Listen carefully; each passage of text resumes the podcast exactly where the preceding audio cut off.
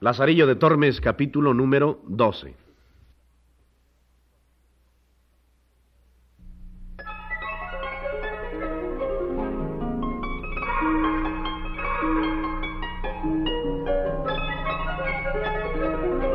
La vida de Lazarillo de Tormes.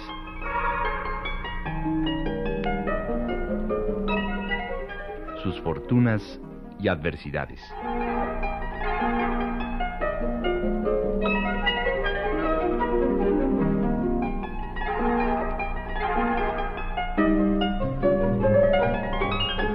Radio Educación tiene el gusto de invitarles a escuchar la adaptación radiofónica de este clásico de la literatura universal.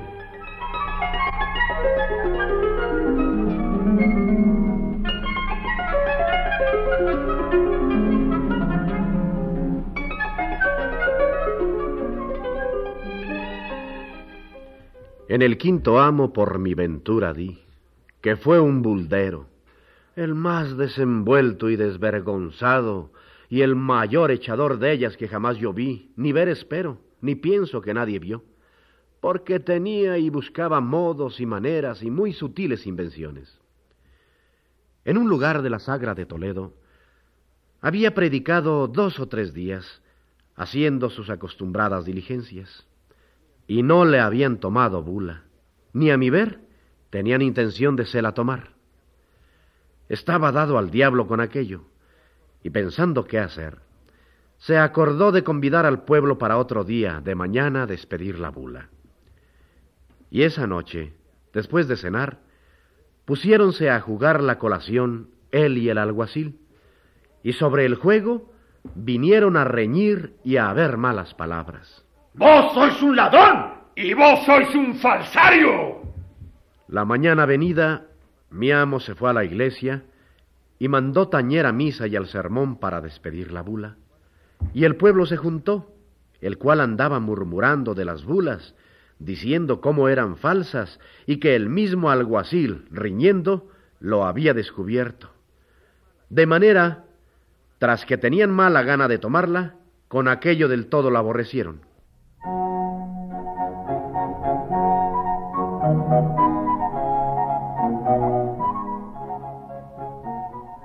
Hermanos míos, yo os exhorto a que toméis la bula, pues os dará tanto bien que jamás habréis de padecer.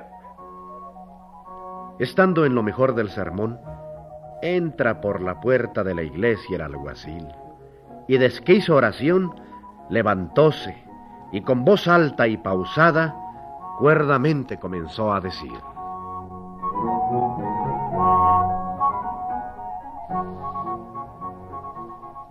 Buenos hombres, oídme una palabra, que después oiréis a quien quisiéredes.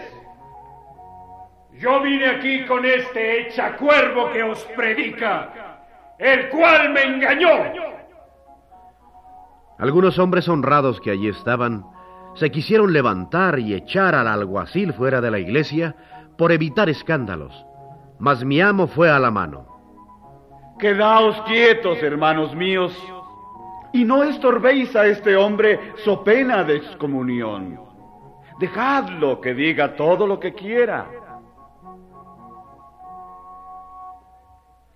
Yo vine aquí con este echacuervo que os predica, el cual me engañó y dijo que le favoreciese en este negocio y que partiríamos la ganancia. Y ahora visto el daño que haría a mi conciencia y a vuestras haciendas, arrepentido de lo hecho, os declaro claramente que las bulas que predica son falsas y que no las creáis ni las toméis, y que yo directe ni indirecte no soy parte en ellas, y que desde ahora dejo la vara y doy con ella en el suelo. Y si en algún tiempo éste fuere castigado por la falsedad, que vosotros me seáis testigos, como yo no soy con él, ni le doy en ello ayuda. Antes os desengaño y declaro su maldad.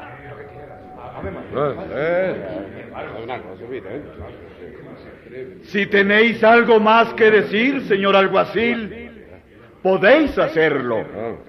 Harto hay más de decir de vos y de vuestra falsedad. Mas por ahora basta. El señor comisario se hincó de rodillas en el púlpito y puestas las manos y mirando al cielo dijo,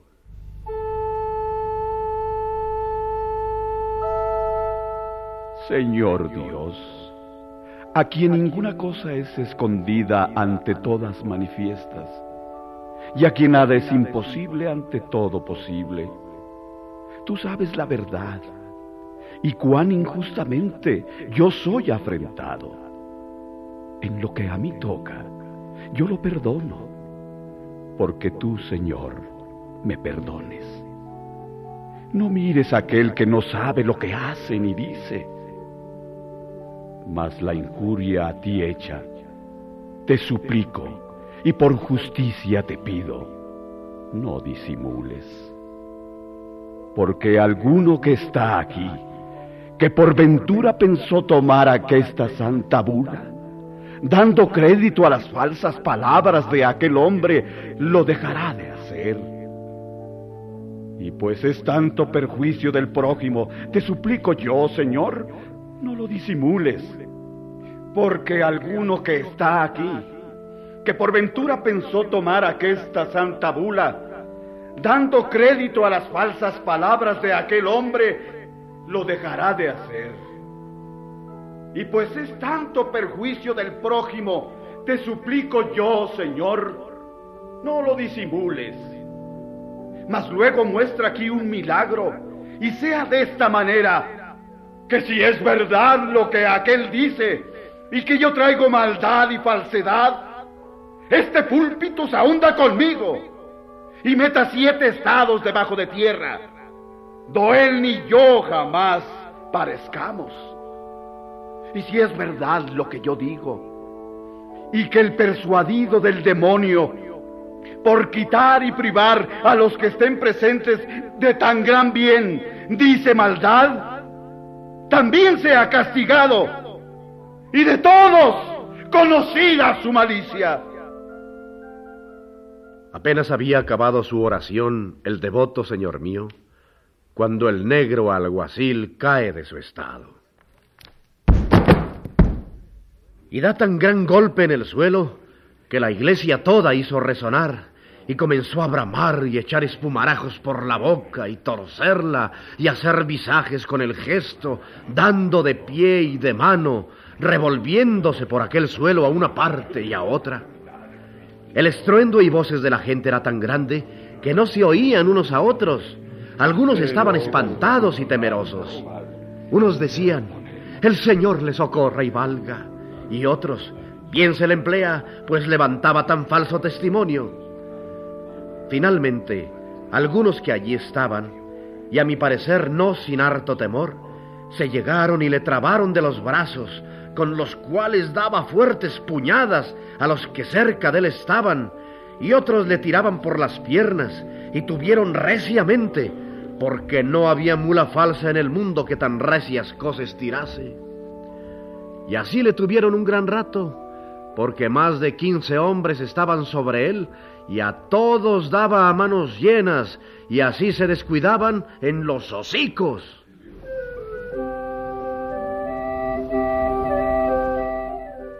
A todo esto el señor mi amo estaba en el púlpito de rodillas, las manos y los ojos puestos en el cielo, transportado en la divina esencia, que el planto y ruido de voces que en la iglesia había no eran parte para apartarle de su divina contemplación.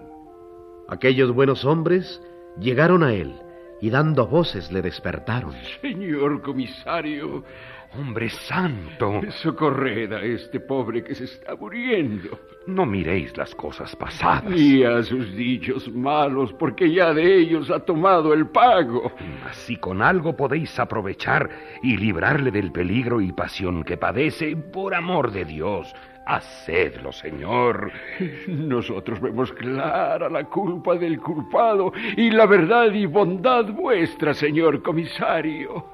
Gracias a vuestra petición, el castigo de Dios no se alargó.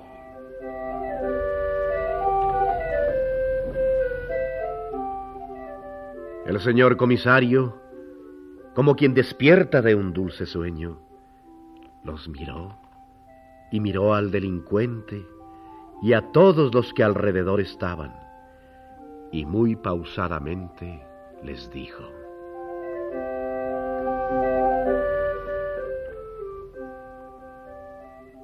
Buenos hombres, vosotros nunca habíades de rogar por un hombre en quien Dios tan señaladamente se ha señalado. Mas pues Él nos manda que no volvamos mal por mal y perdonemos las injurias. Con confianza podremos suplicarle que cumpla lo que nos manda.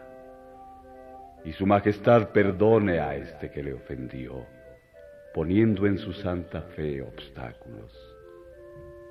Vamos todos a suplicarle. Y así bajó del púlpito y encomendó aquí muy devotamente suplicasen a nuestro Señor por bien de perdonar a aquel pecador.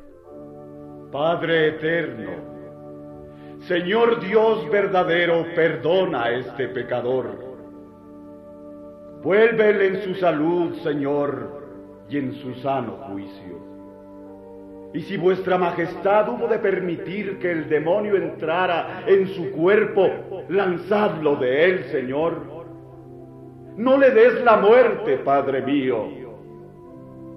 Míralo, Padre, desea la vida para dar a vos su arrepentimiento y confesar a vos sus pecados.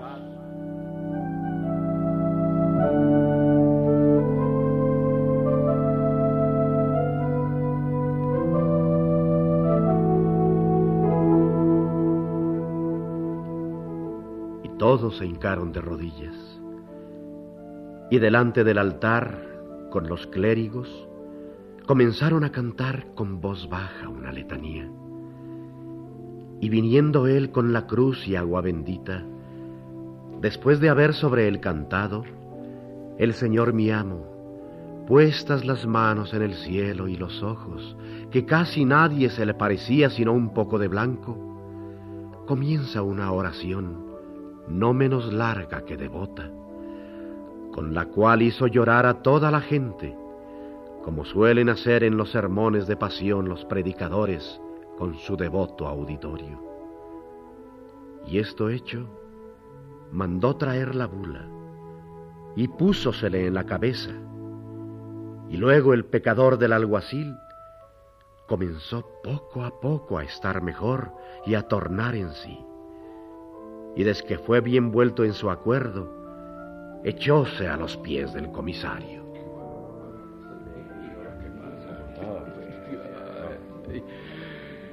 Os demando perdón, Señor, y confieso haber dicho lo que dije por la boca del demonio, lo uno por hacer daño y vengarse del enojo, y lo otro y más principal, porque el demonio reciba mucha pena del bien que ahí se hiciera en tomar la bula.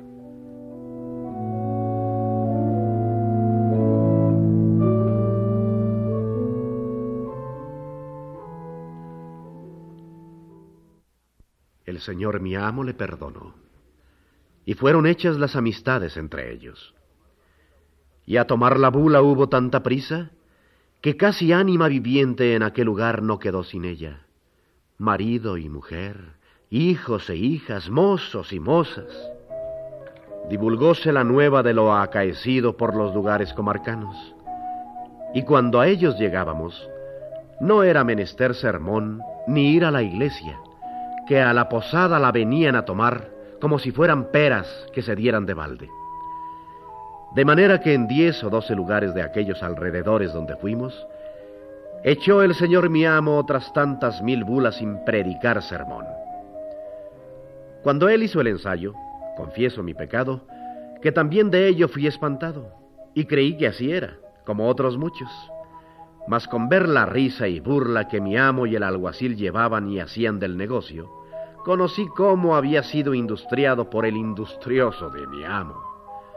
Y aunque muchacho, cayóme en gracia y dije entre mí, ¿cuántas de estas deben hacer estos burladores entre la gente inocente?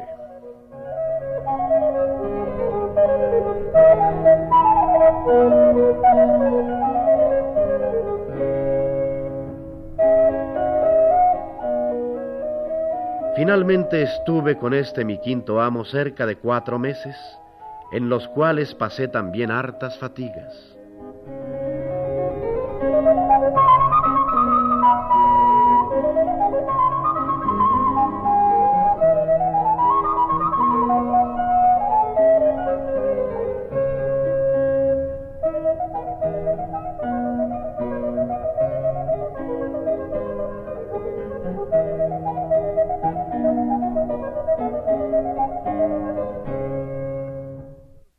Acaeciónos en otro lugar, el cual no quiero nombrar por su honra lo siguiente.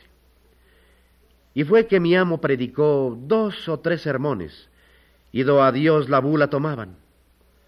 Visto por el astuto de mi amo lo que pasaba, y aunque decía, se fiaban por un año, no aprovechaba, y que estaban tan rebeldes en tomarla, y su trabajo perdido, hizo tocar las campanas para despedirse y hecho su sermón y despedido desde el púlpito, ya que se quería bajar, llamó al escribano y a mí, que iba cargando con unas alforjas, y púsolas junto a sus pies. Tornóse a poner en el púlpito con cara alegre y arrojar desde allí de diez en diez y de veinte en veinte de sus bulas hacia todas partes.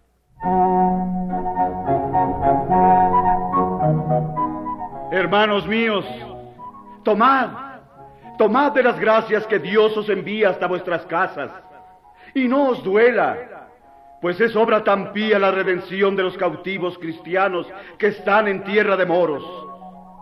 Porque no renieguen de vuestra santa fe y vayan a las penas del infierno, siquiera ayudarlos con vuestra limosna y con cinco Padre Nuestros y cinco Ave Marías para que salgan del cautiverio.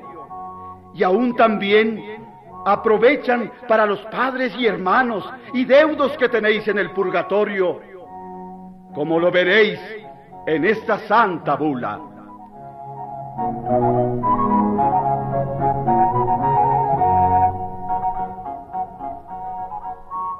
Como el pueblo las vio arrojar, como cosa que se la daban de balde y ser venida de la mano de Dios, tomaban a más y mejor aún para los niños de la cuna y para todos sus difuntos, contando desde los hijos hasta el menor criado que tenían, contándolo por los dedos. Vímonos en tanta prisa que a mí ainas me acabaron de romper un pobre y viejo sayo que traía, de manera que certifico a vuestra merced que en poco más de una hora no quedó bula en las alforjas.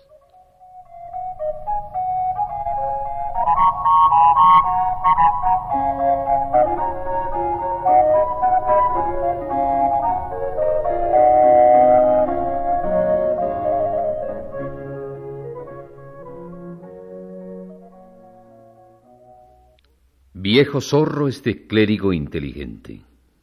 En su tiempo, cuando apareció este libro del Lazarillo de Tormes, precisamente este capítulo fue censurado y suprimido por descubrir los malos manejos de los representantes del clero. ¿Qué pretenderá ahora este lobo con piel de cordero regalando sus bulas?